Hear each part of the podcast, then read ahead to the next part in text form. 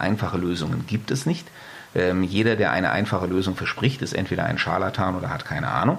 Ähm, und ähm, nur im äh, Ringen um die Auflösung von Komplexität ähm, äh, und äh, im, im, im, ständigen gemeinsamen Überlegen auch, auch im ständigen Hinterfragen der eigenen Position, kann man in der Realität wirklich vorankommen.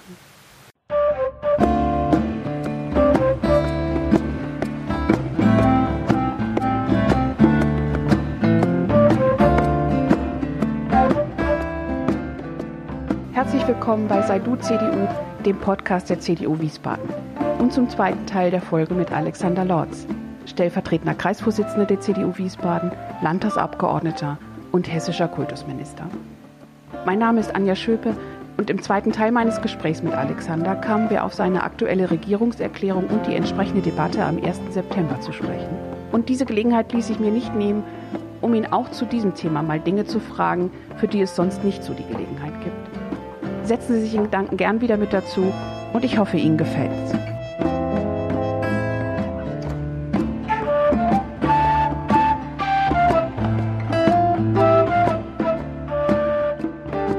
Keiner konnte ahnen, dass die Pandemie 2020 über uns reinbricht. Das äh, bringt mich gerade auf etwas, was in der letzten Debatte im, im Plenum äh, im Kontext einer Regierungserklärung gesagt wurde, und zwar von der AfD. Ähm, also hast ja am 1. September war das, glaube ich, ne? war das äh, erste Plenum wieder nach der Sommerpause. Und dann ist es ja wohl traditionsgemäß so, dass äh, die Regierungserklärung, mit der dann äh, das Plenum startet, dem Kultusminister vorbehalten ist. Äh, wahrscheinlich ist das Absicht, oder? Nach Schuljahresstart? Oder äh, woher kommt das eigentlich? Dass das, das hat sich so eingebürgert. Äh, ich habe das ehrlich gesagt jetzt nicht bis zu seinen Ursprüngen zurückverfolgt, aber das war halt quasi immer so die Berichterstattung gegenüber dem Parlament äh, zum Schuljahresbeginn. Wie sieht es denn aus an den Schulen? Weil Schule halt nun mal in der Landespolitik äh, das zentrale Feld ist. Und ja, man ist als Kultusminister immer in der Lage, man ist der Erste nach der Sommerpause, der wieder an dieses Rednerpult im Landtag tritt. Ähm, und das kann auch durchaus mal negativ sein, weil ich erinnere mich vor ein paar Jahren, ähm, funktionierte die Mikrofonanlage nicht richtig. Ähm, und ähm, das hat man halt gemerkt anhand meiner Regierungserklärung, wurde aber natürlich erst nachher justiert. Ähm, das ist dann ein bisschen doof, aber gut, das gehört halt zum Schicksal dieses Amtes dazu. Äh, genauso die Tatsache, dass es in normalen Jahren äh, immer am Montagabend vor der ersten Plenarsitzung nach der Sommerpause den sogenannten Parlamentarischen Abend der Landesregierung gibt ähm, wo sich dann alle äh, versammeln, um mal so in zwangloser Runde im Innenhof des Landtags äh, nett zu essen, zu trinken und zu plaudern. Und wenn man natürlich am nächsten Tag die Regierungserklärung hat, dann kann man das nie so genießen wie die anderen. Ähm, aber wie gesagt, andere äh, Ressorts ähm, äh, bringen andere Dinge mit sich, auf die man sich einstellen muss. Äh, das gehört halt spezifisch zum Kultusminister dazu. Und parlamentarische Abende, also da, wo die wirkliche, wirklichen Entscheidungen fallen, oder wie läuft das? Da, wo man sich jedenfalls ähm, auch mal über die Parteigrenzen hinweg ähm, abstimmen kann. Mhm. Das ist ja auch etwas, was durchaus wichtig ist. Ähm, natürlich ähm, befehden wir uns im Plenarsaal. Und äh, der Hessische Landtag hat ja auch nicht umsonst den Ruf, ähm, das äh, härteste Parlament der Republik zu sein, ähm, weil er auch eine gewisse Tradition hat, dass es da halt schon äh, zur Sache geht. Ich habe immer gesagt, im Hessischen Landtag wird äh, grundsätzlich ohne Handschuhe geboxt. Ähm, aber ähm, das mal beiseite gelassen, äh, wir brauchen diese Auseinandersetzung im parlamentarischen Raum, ähm, weil die Menschen draußen ja sehen müssen, dafür ist das Parlament da, ähm, dass äh, die von Ihnen vertretenen Meinungen und Ansichten sich auch im Parlament widerspiegeln, dass es Menschen gibt im Parlament als Vertreter des Volkes, als speziell als Ihre Vertreter, die sich ihre Anliegen zu eigen machen und die auch mit der entsprechenden Werf vertreten. Ähm, und natürlich haut man sich da auch äh, so manche äh, Bemerkungen um die Ohren, die man sich auf der Straße verbitten würde. Ähm, aber das hängt mit der Rolle zusammen, die man spielt, die wichtig ist für das Funktionieren der Demokratie.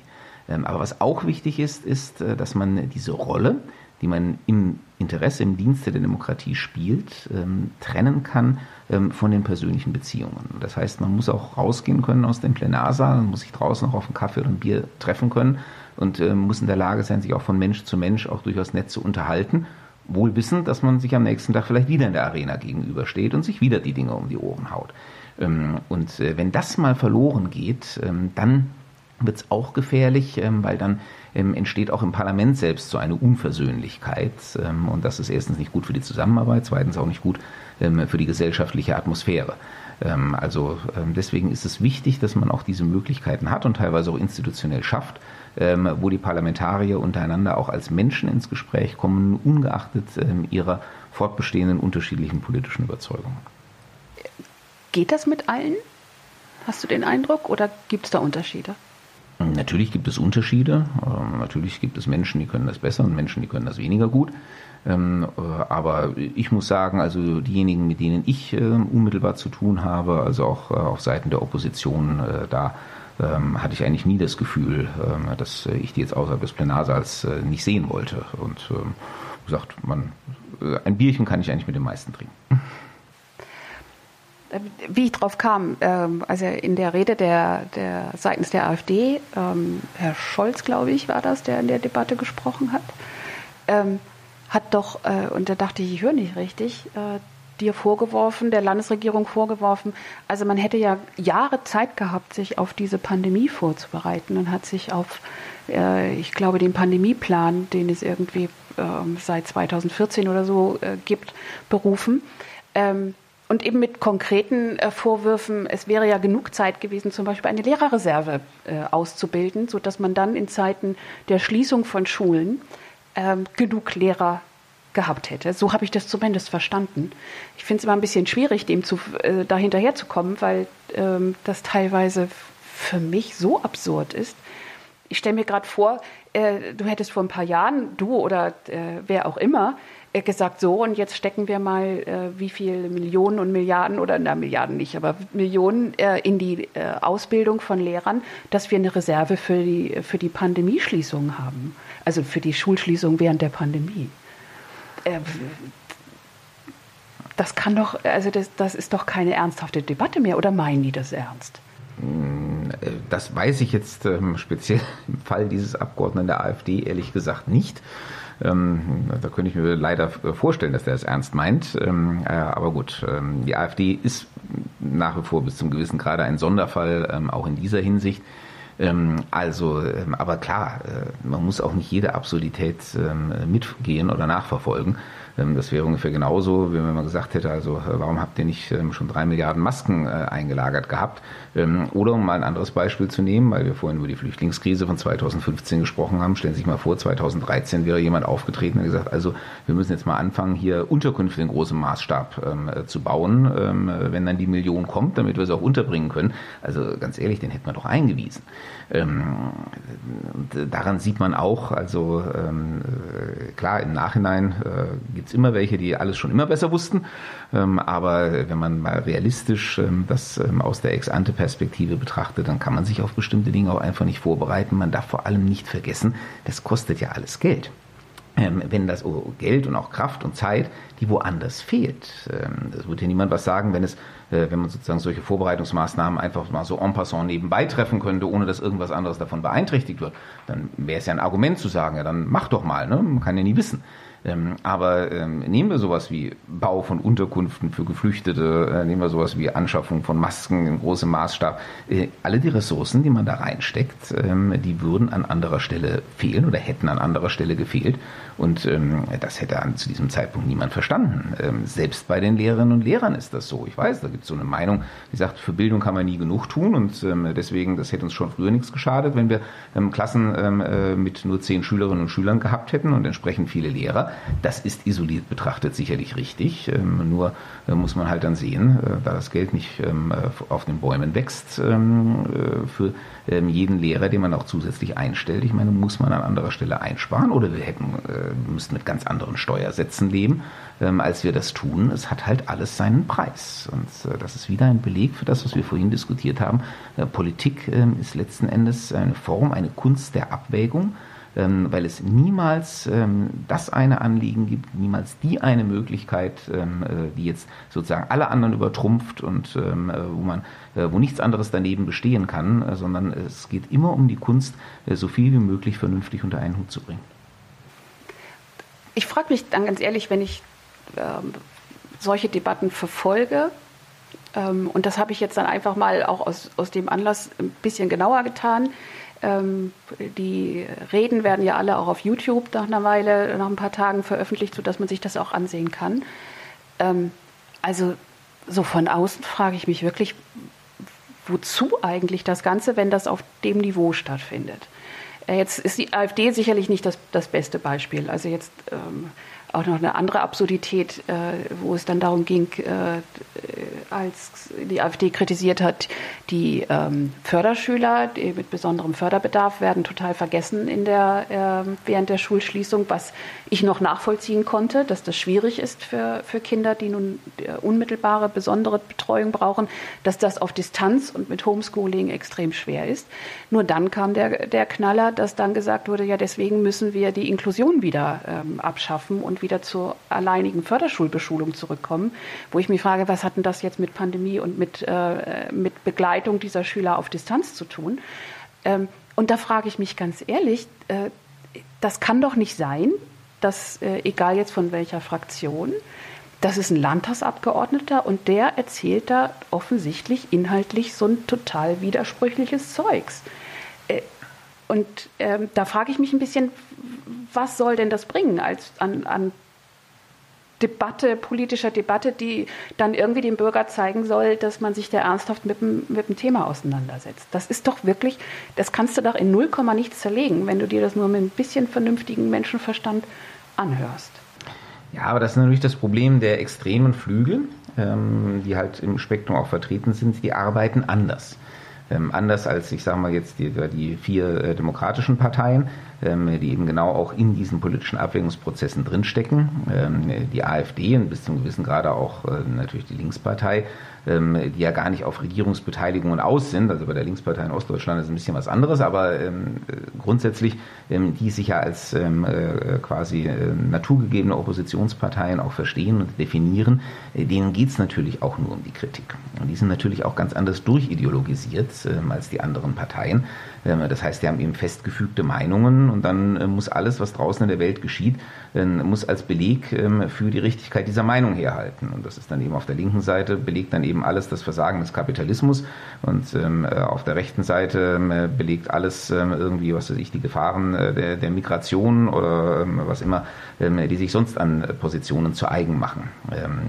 Das ist ähm, wenn zu viele Menschen sich von diesen scheinbar einfachen Erklärungsmustern überzeugen lassen, äh, nach dem Motto Schuld an allem ist, Doppelpunkt XX, ähm, das ist natürlich dann auf Dauer eine Gefahr für die Demokratie. Und ähm, auch deswegen bleibt es eine kommunikative Herausforderung, den Menschen äh, immer wieder klarzumachen, einfache Lösungen gibt es nicht. Jeder, der eine einfache Lösung verspricht, ist entweder ein Scharlatan oder hat keine Ahnung.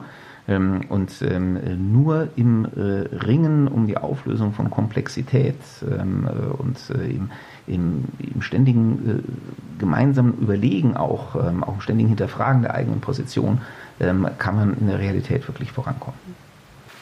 Ähm, da, da, fällt mir auch ein, eine Sache aus der äh, Debatte und jetzt äh, gehen wir dann mal auf die äh, Parteien, die jetzt nicht am Flügel sind, also SPD und, und FDP. Ähm, es war ja Degen, glaube ich, der dann etwas äh, wieder rausgepickt hat, äh, was vorher andere auch schon getan haben. Ähm, dir ist es passiert, ich weiß gar nicht, ob es dir passiert ist oder ob das bewusst war, keine Ahnung, ähm, als es um die Grundschulöffnung ging vor den Sommerferien. Dann hast du irgendwo in einem Interview mal gesagt, äh, auf eine Frage äh, hin, ja, es wird schon spannend. Ähm, dann ging es natürlich darum, Mensch, äh, muss das denn sein, zwei Wochen vor den Sommerferien und wo, wozu soll denn das gut sein und so. Und dann äh, hast du das Wort spannend äh, genutzt. Und ähm, ja, dann ist da äh, danach passiert, äh, was dann gerne mal bei solchen Worten passiert. Und äh, jetzt in der Debatte hat der Degen das auch wieder aufgegriffen. Ähm, und dann wird so, eine, so ein Wort rausgenommen und das zieht sich durch Wochen und es wird dir immer wieder aufs Brot geschmiert, dass es ja wohl äh, zynisch sei, dass es arrogant sei, dass es unverantwortlich sei, äh, solche spannenden Experimente mit Menschen zu machen. Und da, äh, ja, ähm, das ist einfach unfair. Oder wie, wie ähm, erlebst du das? Und wie gehst du auch so für dich damit um, dass es immer wieder dann ähm, hervorgezogen wird? Ja, natürlich ist das unfair. Ähm, es ist ein wunderbares Beispiel dafür, dass man äh, Dinge nur ein ganz kleines bisschen aus ihrem Zusammenhang reißen muss. Ähm, und ähm, schon kann man sie wunderbar für Agitation äh, in die eine oder andere Richtung verwenden. Äh, wenn man das mal zurückverfolgt, wo das herkommt, das war ein Interview mit der Frankfurter Rundschau. Und ähm, die Frankfurter Rundschau ähm, stellte mir die Frage und sagte, ähm, da gibt es jetzt neue Erkenntnisse von Virologen, so war das damals, ähm, Studien, äh, die sagen, äh, kleine Kinder sind überhaupt nicht Treiber der Infektion. Und äh, deswegen können wir doch eigentlich Kindergarten und Grundschulen ähm, äh, wieder öffnen. Und ähm, äh, wie beurteilen Sie denn äh, diese Erkenntnisse der Virologen? Und dann habe ich gesagt, das finde ich spannend. Ähm, ich finde das total spannend. Und gemeint waren die Studien. Äh, gemeint war das, was die Virologen sagen. Äh, ich fand das zum damaligen Zeitpunkt, ich habe das gelesen und habe äh, gedacht, das ist ja äh, geradezu eine grundstürzende Veränderung in der, in der Sichtweise, weil wir waren im März, als wir die Schulen, die Kitas geschlossen haben, ist ja jeder davon ausgegangen, gerade auch die Mediziner, ähm, auch völlig verständlich, ähm, äh, dass SARS-CoV-2 sich verhält ähm, wie eine andere Atemwegserkrankung auch. Und äh, bei allen sonstigen Atemwegserkrankungen bis hin zur Influenza ähm, ist es ja so, ähm, dass die Kinder diejenigen sind, die die Infektion treiben. Sie schnappen sie auf, sie geben sie weiter zu Hause, im Kindergarten, ähm, in der Schule. Und ähm, deswegen sind Kindergärten und Schulen, das weiß jeder, der ein äh, Kind äh, im Kindergarten oder Grundschule hat, ähm, äh, man kriegt permanent die Viren von dort eingeschleppt. Ähm, man, mir ging im März alle davon aus, das wird bei ähm, äh, Covid-19 genauso sein.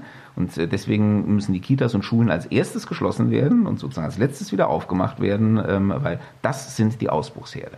Und ähm, diese Studien im Juni, das waren die ersten, die darauf hindeuteten, was sich ja auch mehr und mehr zu bewahrheiten scheint, ähm, dass ähm, Schulen und Kitas eben nicht äh, die Ausbruchsherde sind, ähm, dass die Infektionen dort, wenn überhaupt, in einem ähm, äh, relativ geringen Maß stattfinden. Witzigerweise, oder ich sage schon wieder witzigerweise, also ähm, äh, interessanterweise gerade unter Kleinkindern ähm, in einem Maß, das wir halt von anderen Atemwegserkrankungen nicht kennen. Dieses Virus verhält sich offensichtlich anders.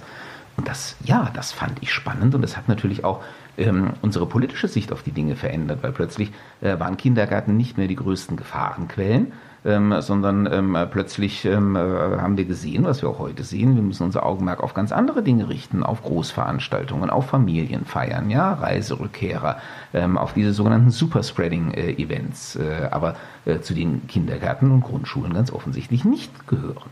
Ähm, und die Erkenntnis war spannend und daraus haben wir politische Schlussfolgerungen gezogen. Und, ähm, äh, aber man musste eben nur äh, das mit der Erkenntnis weglassen und ähm, dann äh, sah es plötzlich so aus, als fände man es einfach spannend, äh, das auszuprobieren und schon konnte man die Argumentation mit dem Versuchskaninchen aufsetzen. Ähm, natürlich ist das unfair, aber ähm, ja, äh, man lernt damit zu leben ähm, und sicherlich äh, würde ich das nächste Mal ein anderes Adjektiv verwenden. Ähm, aber auf der anderen Seite äh, kann man sich auch nicht zu sehr einen Kopf drum machen, weil das, was ich damals gesagt habe, war zutreffend. Ähm, äh, wer es im Wortlaut nachliest, äh, dazu stehe ich auch nach wie vor. Und ähm, dass das im Internet aus dem Zusammenhang gerissen kursiert und dann entsprechend ausgeschlachtet wird, damit muss man halt leben. Führt das dazu, dass man immer kontrollierter wird über, über die Zeit? Ja, natürlich. Und ähm, das ist übrigens auch eine Entwicklung, es wird ja immer mal so oft wortreich beklagt, so nach dem Motto, wo sind denn die Typen heutzutage, ja, und äh, früher, ne, früher war alles besser. Und ähm, früher ähm, sind die Politiker, ich sag mal, noch ganz anders, viel deutlicher und greifbarer aufgetreten. Ja, aber natürlich hat das etwas damit zu tun, ähm, wenn in Zeiten, in denen es noch kein Internet und nichts gab, ähm, äh, da konnte ein Politiker aus sich auch mal in der Rede, ich sag mal, ein bisschen gehen lassen und ähm, das ist dann vielleicht irgendwo in der Zeitung berichtet worden, aber damit war es dann auch meistens gut, wenn es eine Zeit ist völlig über die Stränge geschlagen, das lassen wir jetzt mal beiseite. aber einfach so ein kleiner verbaler Fehltritt, wie er äh, im Überschwang einer Rede immer mal passieren kann, das ist früher einfach im Rauschen untergegangen. Das hat vielleicht irgendein Kolumnist mal in der Glosse aufgespießt und dann war es auch vorbei. Heute wird das, äh, wie gesagt, äh, im Netz ähm, äh, hunderttausendfach verbreitet, kommentiert, ähm, hochgezogen. Und natürlich, so ein Shitstorm macht keinen Spaß. Natürlich versuchen sie das nach Möglichkeit zu vermeiden. Und deswegen wird man mm, grundsätzlich zurückhaltender und aufmerksamer gegenüber dem, was man in einem solchen Kontext sagt, weil man halt weiß, dass alles aus dem Zusammenhang gerissen und gegen einen verwendet werden kann.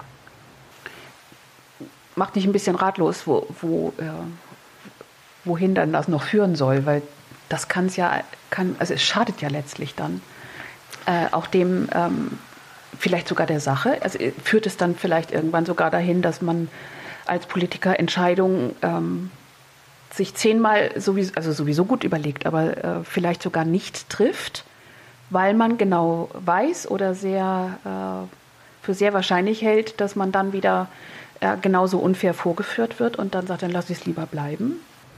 Ja, es kann schon zu einem Verlust des offenen Wortes führen. Ähm, also man sieht das auch ähm, in Sitzungen oder Besprechungen.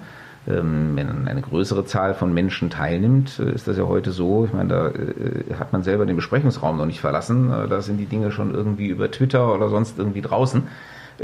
Und wenn man das halt weiß, dann ähm, ja, dann spricht man vielleicht bestimmte Dinge im größeren Kreis auch nicht mehr an, ähm, sondern ähm, versucht das dann wirklich im ganz kleinen Kreis, wo man sich absolut sicher ist, dass niemand ähm, das rausträgt, ähm, unter sich zu klären. Und das führt tendenziell zu einem Verlust an Transparenz. Und das ähm, ist schade, das ist auch auf Dauer durchaus auch eine Gefahr. Und ja, ich sehe das schon mit ähm, mit einer gewissen ähm, Reserve. Ähm, aber ähm, das wird nicht anders funktionieren, als wenn wir uns nicht auch irgendwo selbst disziplinieren. Und weil wir gerade über Schule ja auch reden, äh, das ist für mich natürlich auch ein Aspekt äh, der Medienbildung. Es ist ganz, ganz wichtig, ähm, dass wir den Menschen und gerade durch den jungen Menschen, die als Digital Natives äh, mit all dem ja aufwachsen, äh, dass wir denen von Anfang an vermitteln, seid misstrauisch. Ähm, glaubt nicht alles, was irgendjemand da im Netz als angebliche Wahrheit verbreitet. Ähm, mittlerweile kann man, glaube ich, wirklich sagen, der Großteil dessen, was im Netz verbreitet wird, stimmt nicht. Äh, und ein nicht unbeträchtlicher Teil davon sind auch ganz bewusste, bewusst produzierte Lügen, die berühmten Fake News. Wir wissen ja, es gibt diese Trollfabriken, äh, die das Netz ganz bewusst mit Falschinformationen fluten, äh, um damit bestimmte, ähm, äh, bestimmte politische Ziele zu befördern. Und ähm, ja, man muss einfach ähm, noch viel misstrauischer sein als früher, viel mehr hinterfragen und um Gottes Willen bloß nichts glauben, was in irgendeiner Facebook-Gruppe kursiert. Dieses äh, Rausgreifen aus dem Kontext und dann quasi den äh, Menschen, der da Verantwortung trägt und um den es da gerade geht, äh, in einem falschen Licht erscheinen lassen. Ich habe ein bisschen den Eindruck, dass das ähm, in den Landtagsdebatten äh, durchaus bewusst äh, so gemacht wird. Also wenn ich jetzt zum Beispiel im Kontext der Regierungserklärung mir die Rede von Herrn Degen ähm, angehört habe, ähm, dann gibt es da schon so ein paar Beispiele, sage ich, das ist aber äh, schon irgendwie in Richtung unterhalb der Gürtellinie. Also ein, ein Beispiel, du hast in deiner Rede ähm, genannt, dass äh, mit dem Stand an dem Tag, an dem Morgen eine Schule in Hessen komplett geschlossen ist. Und dann hast du eine äh, sehr geringe Prozentzahl genannt, ähm, wie viel Prozent an Lerngruppen, Klassen äh, gerade an dem Tag in Quarantäne waren. Das war irgendwie ganz 0,3 oder 0, ich weiß gar nicht mehr. Also auf jeden Fall mit einer Null vorm Komma. 0,33 waren es, ja. glaube ich, ja. Ähm, Prozent. Und dann ähm, äh, war Herr Degen dran und äh, hat, dir, äh, hat die Worte unehrlich und ähm, unehrlich und nicht verlässlich. Und zwar war das sein, seine Zusammenfassung, seine Bewertung äh, eines Beispiels, das er vorher nannte, dass in Hanau eine sehr große Schule, der komplette Hauptschulzweig, der weiß ich nicht, auf jeden Fall hat er aufgezählt, äh, welche von einer KGS, welche Zweige äh, gerade alle in Quarantäne sind und komplett Unterricht nicht stattfindet und hat dann wirklich wörtlich gesagt, äh, Herr Minister, das ist unehrlich. Ähm, nun ist das natürlich totaler Blödsinn, weil wenn du vorher sagst, 0,3 äh, Prozent der Klassen- und Lerngruppen in Hessen sind gerade in Quarantäne. Ähm, dann gehören natürlich auch Klassen, die zu einem Hauptschulzweig äh, in einer Schule in Hanau äh, gehören dazu. Äh, ist ist das nicht genau das Gleiche? Man nimmt einfach etwas heraus, ähm, versucht es möglichst äh, anschaulich an konkreten Beispielen, am besten noch mit konkreten Menschen oder äh, konkreten Namen versehen, äh, baut das in seine, seine Rede ein. Ähm, inhaltlich ist es definitiv nicht richtig, dass ähm, du quasi damit irgendwas Unwahres gesagt hast. Aber es bleibt irgendwie besser hängen. Ne? Also gibt es da gerade seitens der SPD irgendwie doch den, den Trend, äh, dich als Person anzugreifen und dich in einem ähm, wirklich charakterlich falschen Bild ähm, dastehen zu lassen? Oder habe ich nur den Eindruck? Ja, es, ähm, wenn man natürlich ähm, sachliche Kritik übt, ähm, äh, wenn man die Politik einfach für falsch hält, ähm, und das ist der Job der Opposition, äh, die Politik der Regierung für falsch zu halten, ähm, dann ist das natürlich von der Person nicht völlig zu trennen. Ähm, also das, ähm, was Herr Degen gemacht hat, bewegt sich durchaus noch im Rahmen äh, des äh, parlamentarisch Erlaubten. Ähm, klar, äh, nett ist anders, aber die Opposition ist ja auch nicht dazu da, nett zur Regierung zu sein.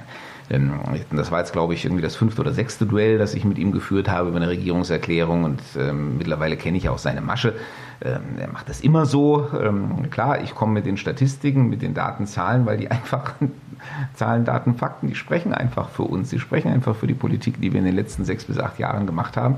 Ähm, da hat sich in Hessen, in dem hessischen Schulsystem wirklich unglaublich viel ähm, zum Besseren verändert. Und äh, er muss ja irgendwie dagegen angehen. Und weil er das globale Bild nicht widerlegen kann, äh, arbeitet er halt mit Einzelbeispielen. Und äh, natürlich findet man bei 1800 Schulen in Hessen immer irgendwo ein Beispiel, wo es gerade nicht so funktioniert, wie man sich das idealerweise vorstellt. Und äh, dann greift er sich halt diese Beispiele heraus. Das ähm, äh, kannst du in seinen letzten Reden, zu den letzten Regierungserklärungen nachlesen. Wie gesagt, das macht er immer so. Ähm, und äh, ich tröste mich halt damit, dass ich sage, okay, also ähm, äh, die Beispiele, die er beschreibt, das ist sozusagen äh, das eine Ende des Spektrums. Das sind die schlimmsten Fälle, die es aktuell gerade in Hessen gibt, denn sonst würde er sie nicht zitieren. Ähm, und äh, an allen anderen 1795 Schulen läuft es zumindest schon mal besser, als die Opposition es darstellt. Aber äh, gut, ja, bis zum gewissen Grade muss man äh, damit leben und ähm, äh, man muss auf die, einfach über die, auf die Überzeugungskraft der eigenen, der besseren Argumente setzen.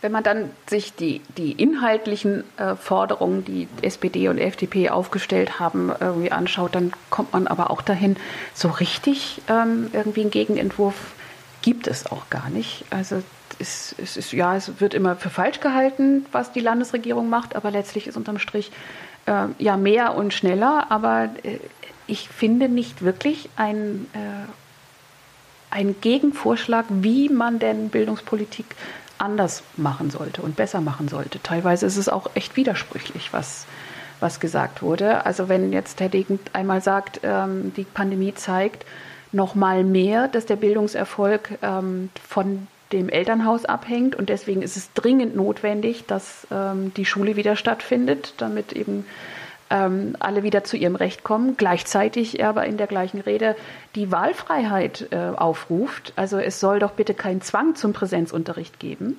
sondern äh, es soll doch bitte jeder entscheiden können, ähm, ob er halt äh, in, im, am Präsenzunterricht teilnimmt oder ob er eher ähm, digital sich unterrichten lässt.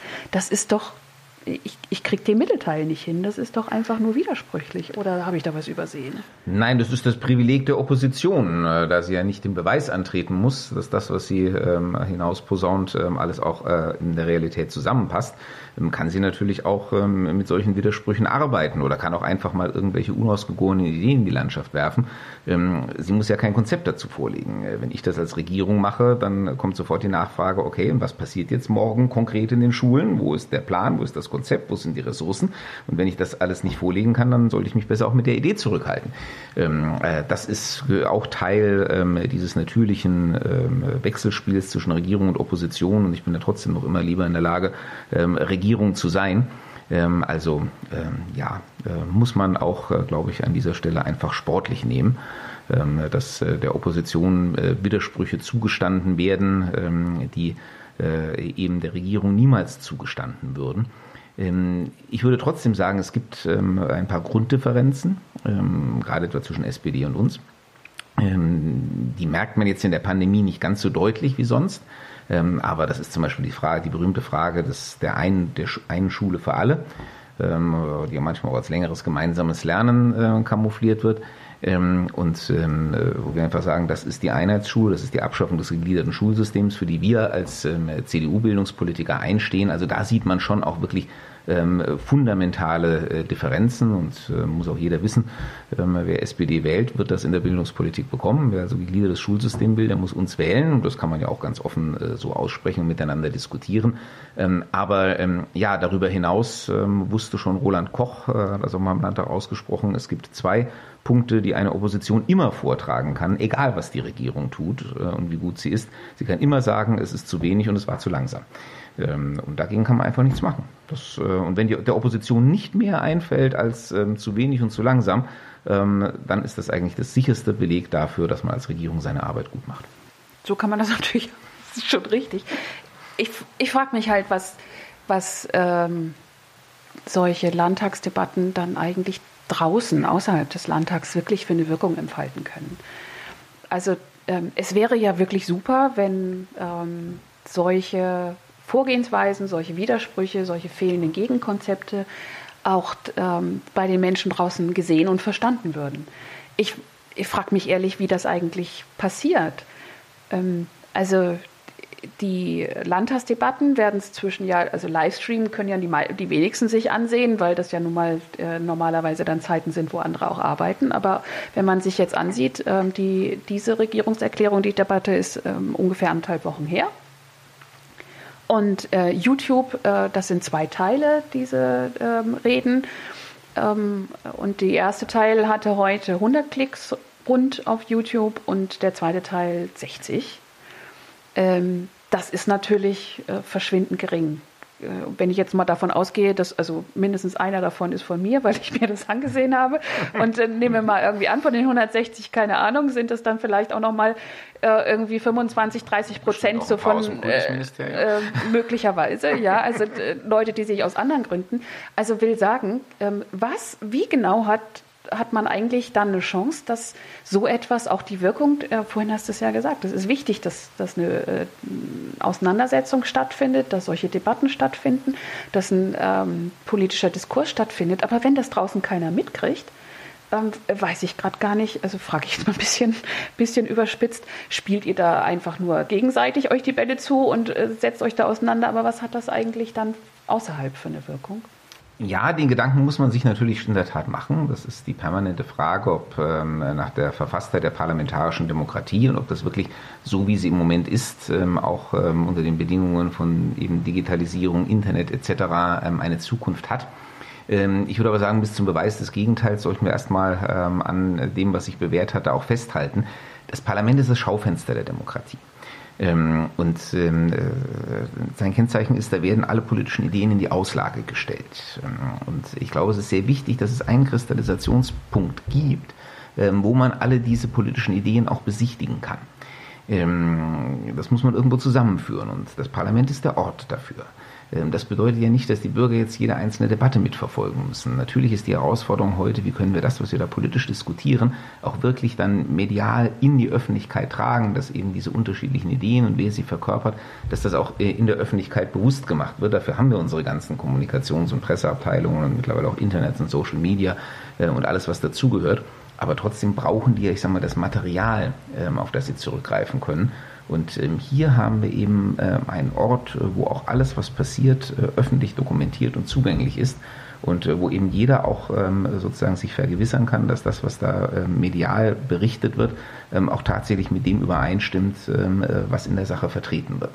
Und ja, ich glaube, dass das nach wie vor ähm, seine Funktion hat, auch wenn es natürlich sicherlich so ist, und das war früher anders, dass die parlamentarische Debatte alleine längst nicht mehr reicht. Also das mag mal so in den Anfangszeiten so gewesen sein, als man wirklich sagen konnte, da hat man die Redeschlacht im Parlament ausgetragen und da wurde darüber berichtet und damit war dann auch draußen klar, worum es geht. Ähm, das funktioniert heute sicherlich nicht mehr so. Zum Abschluss hat, hat der Degen ähm, einen Ausblick auf die Zukunft, äh, eine Forderung in Anführungszeichen aufgestellt. Also äh, für ihn sei die Digitalisierung jetzt nicht nur etwas, was in der Krise wichtig ist, sondern was durchaus dann die zweite Säule äh, in der Schule auch nach der Pandemiekrise sein sollte. Äh, Digitalisierung ist ja ein Riesenthema, nicht nur in der Schule jetzt gerade und durch die, äh, durch die Pandemie. Ähm, was glaubst du denn persönlich, was wird äh, in Schule, aber vielleicht auch außerhalb sich verändert haben äh, durch diese Erfahrungen, die wir in dem Bereich machen? Also was den Umgang mit digitalen Medien anbetrifft, äh, wird Schule auch nach der Pandemie sicherlich eine andere sein als vorher. Natürlich allein schon deswegen, weil wir über eine ganz andere Ausstattung verfügen werden. Ähm, aber auch deswegen, weil ja ähm, durch diese Notwendigkeit des Distanzunterrichts, etwas, was bis Mitte März ja niemand gesehen hat, aber durch diese Notwendigkeit des Distanzunterrichts ähm, eigentlich, glaube ich, alle Lehrkräfte äh, ganz unmittelbar am eigenen Leib erfahren haben, äh, wie essentiell notwendig dieser Umgang mit digitalen Medien mindestens mal für den Fall der Fälle ist, äh, dass es wieder zu so einer Situation kommt, in der sie eben Präsenzunterricht nicht erteilen können.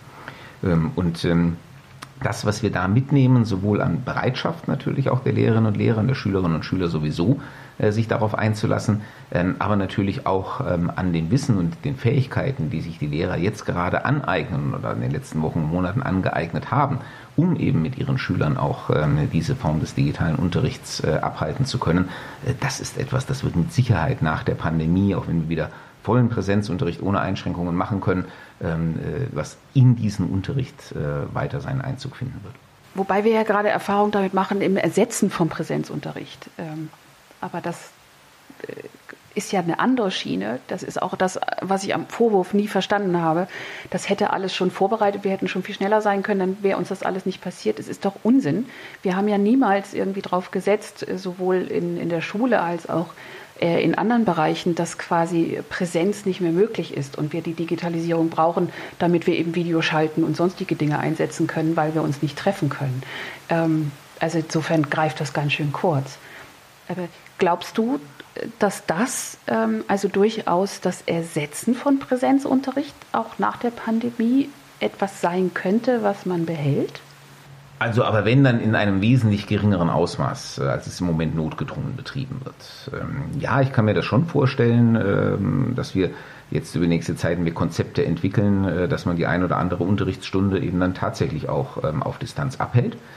Insbesondere in der Situation wie an den beruflichen Schulen kann ich mir das gut vorstellen. Da holen wir zum Teil die Schülerinnen und Schüler von weit her zusammen, müssen ja auch zum Teil da Blockunterricht machen, auch mit Unterbringung vor Ort etc. etc.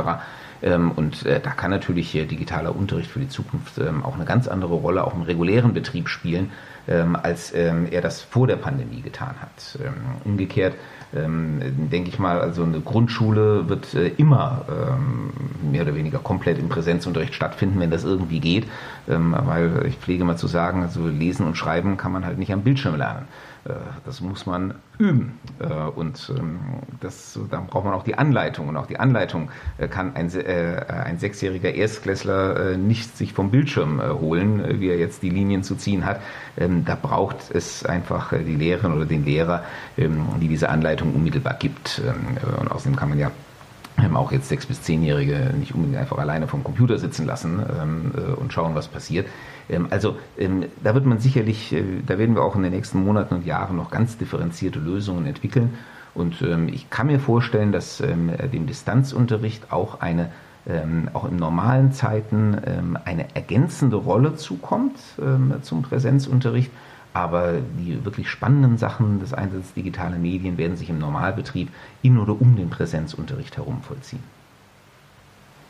an der einen oder anderen Stelle ist mir das irgendwo, habe ich es irgendwo gelesen, dass jetzt Eltern ähm, eben die Wahlfreiheit fordern, auch nach der Pandemie.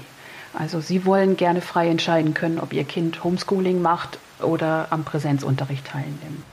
Nein, ich glaube, das ist äh, eine Minderheit von Eltern. Äh, dann muss man ja auch doch die wegrechnen, die sich halt wirklich auch Gedanken machen ähm, wegen der Pandemie und deswegen ihr Kind nicht in die Schule schicken wollen, die es aber, wenn die Pandemie vorbei ist ähm, und keine, wirklich keine Gefahr mehr besteht, für jeden sichtbar, ähm, ihr Kind dann schon auch wieder problemlos in die Schule schicken. Ich glaube, dann bleiben nicht mehr so viele übrig, die wirklich auch ohne Pandemie und ohne Virus äh, diese Form des Homeschoolings äh, bevorzugen. Aber gut, es gibt, das wissen wir ja auch, äh, es gibt einen gewissen Prozentsatz natürlich auch von Leuten, die der Schule, gerade der staatlichen Schule auch grundsätzlich misstrauen ähm, und ähm, das Gefühl haben, also ihre Kinder werden irgendwo da draußen ähm, äh, von dieser Gesellschaft und in ihren Institutionen verdorben ähm, und ähm, deswegen möchten sie das am liebsten selber in der Hand behalten. Das ist äh, der Streit, den wir immer schon äh, mit einzelnen Gruppen über die Schulpflicht geführt haben, der in Deutschland nicht ganz so intensiv ausgetragen wird ähm, wie in anderen Ländern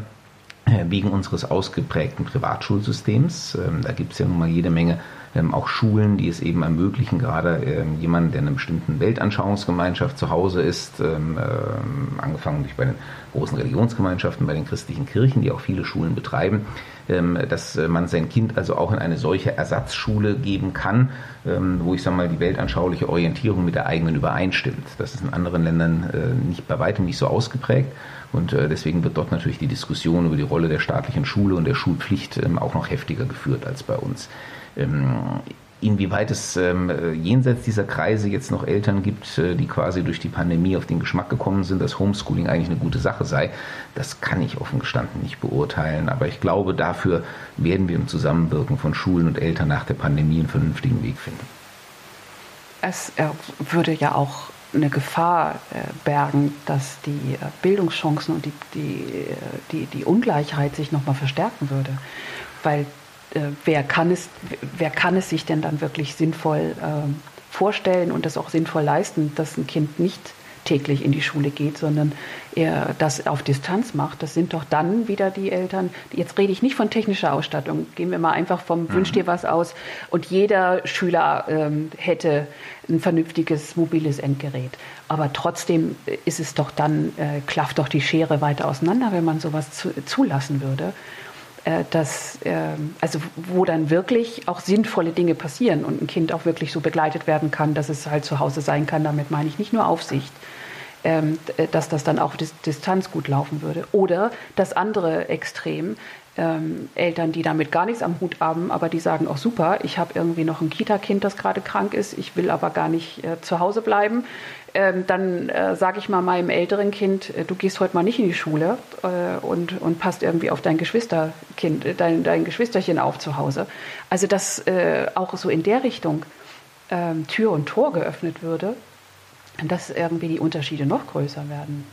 Ja, ähm, einmal die Unterschiede, klar, ähm, wie sich es im Engagement der Eltern widerspiegelt. Äh, dann wissen wir natürlich auch nicht, wie das unter dem Aspekt Potenzialentfaltung funktioniert. Ich meine, wir kennen ja die Beispiele, insbesondere natürlich aus den Vereinigten Staaten, ähm, wo ähm, äh, Schülerinnen und Schüler äh, tatsächlich von ihren Eltern von der Schule ferngehalten worden sind, trotzdem am Ende extern zu einem Schulabschluss geführt worden sind. Also ich meine, das gibt's ja. Ähm, aber äh, das sieht man auch äh, meistens, äh, das sind aber in aller Regel die unteren Schulabschlüsse. Ähm, also das geht vielleicht noch in Richtung Haupt- und Realschule, ähm, aber das wird dann ähm, bei Abitur und Hochschulzugangsberechtigung schon schwieriger. Ich sage es auch mal ganz nüchtern, äh, wer kann seinem Kind schon ohne weiteres Differential- und Integralrechnung beibringen? Ähm, also wenn nicht gerade Mathematiker ist, dann fehlt es vielleicht wieder an anderen Dingen. Ähm, also und äh, äh, spezielle Hauslehrer für jedes Fach, das kann sich eben auch kaum eine Familie leisten. Ähm, also ähm, ja, die bloße Tatsache, ähm, dass äh, jetzt Homeschooling, wie man in anderen Ländern sieht, äh, nicht unbedingt bedeutet, dass die Kinder äh, ohne Abschluss von der Schule gehen, sagt noch nichts darüber, ob sie ihr Potenzial voll entfalten können. Vor allem aber ist Schule ja auch ein Raum der sozialen Interaktion. Schule ist ein Lebensraum. Und es ist ja wichtig für die Kinder, dass sie auch Erfahrungen machen, gerade auch im Austausch untereinander und äh, vielleicht auch gerade äh, im Austausch, ich sag mal, außerhalb der engeren eigenen ähm, Haus- oder Familiengemeinschaft. Ähm, denn ansonsten kommen wir schon im Schulalter dazu, dass sich da Parallelgesellschaften bilden können, dass sozusagen da eigene Bildungssysteme etabliert werden und sich möglicherweise ganze Segmente aus, dem, äh, aus der allgemeinen Gesellschaft ausklinken und äh, das ist etwas, was wir nicht wollen. Ähm, das ist etwas, was, wie gesagt, auch in einem Land wie den USA mit seiner ganz anderen Tradition äh, zum Teil funktioniert. Äh, da haben sie natürlich solche Gemeinschaften wie beispielsweise die Amish vor Augen, ähm, die halt wirklich so ihr Leben äh, für sich führen. Ähm, ähm wo man auch die Frage stellen kann, was ist, wenn ein Kind äh, vielleicht eben nicht so leben will? Wie kriegt es die Chance, ähm, auch anders zu leben? Ähm, aber ähm, ich meine, ich sage mal, Amerika hat halt auch einen ganz anderen Platz. Da können sich solche Gemeinschaften auch äh, irgendwo ein riesiges Stück Land kaufen und halt äh, ihr Leben leben, relativ ähm, äh, ohne Interaktion mit anderen Bereichen der Gesellschaft. Das kriegen sie in einem Land wie Deutschland ähm, so gar nicht hin.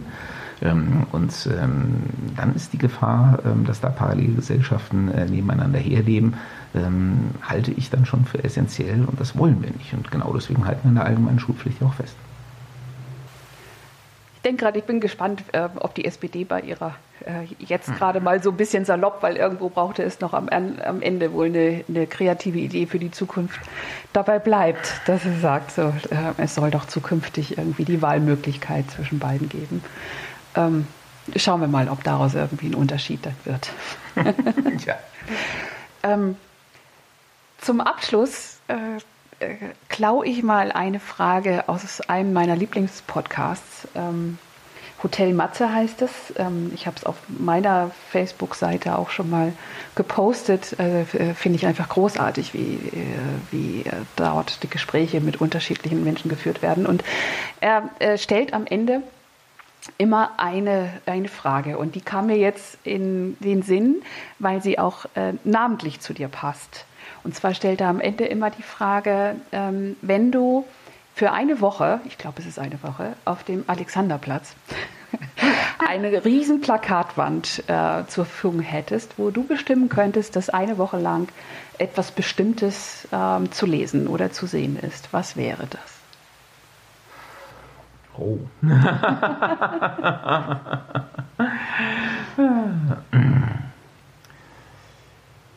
also ich kann jetzt keinen guten Slogan so aus der Hand formulieren, aber äh, ich glaube, es äh, hätte auf jeden Fall was damit zu tun, mit äh, Gemeinsamkeit und mit Anstrengung. Ähm, denn das ist, glaube ich, ähm, das Geheimnis, wie eine Gesellschaft auch vorankommt. Wenn man gemeinsam Anstrengungen unternimmt, dann kann man sehr viel schaffen. Und, ähm, aber wie gesagt, das müsste irgendein Werbetext, da müsste daraus jetzt so einen schönen, schmissigen Slogan machen. Das traue ich mir jetzt aus der Hand nicht zu. Ja, aber ein schöner, schöner Gedanke und äh, passt irgendwie gerade zu allem, oder? ja, kommt mir vielleicht in diesen Zeiten auch äh, ganz besonders in den Sinn, ja.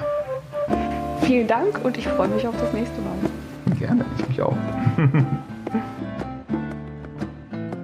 das war Alexander Lorz. Vielen Dank für diesen Einblick in die Spielregeln des Landtags. Mich hat besonders beeindruckt, wie sachlich und reflektiert Alexander auch alles betrachten und einordnen kann, was an mir ehrlich gesagt stünde ich dort im Landtag im Ring ganz schön knabbern würde. Doch genauso ist es gut.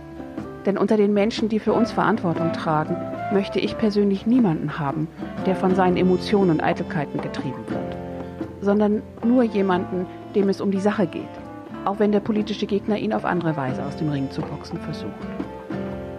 Wenn Sie sich die Zeit nehmen können, kann ich nur jedem empfehlen, ab und zu mal in die Videos der Landtagsreden und Debatten reinzuschauen. Sie werden alle auf YouTube und dort auf dem Kanal des Hessischen Landtags eingestellt. Über die Internetseite des Landtags kommen Sie in der Mediathek direkt dorthin. Ich freue mich, dass Sie dabei waren und sage Tschüss, bis zum nächsten Mal. Ihre Anja Schön.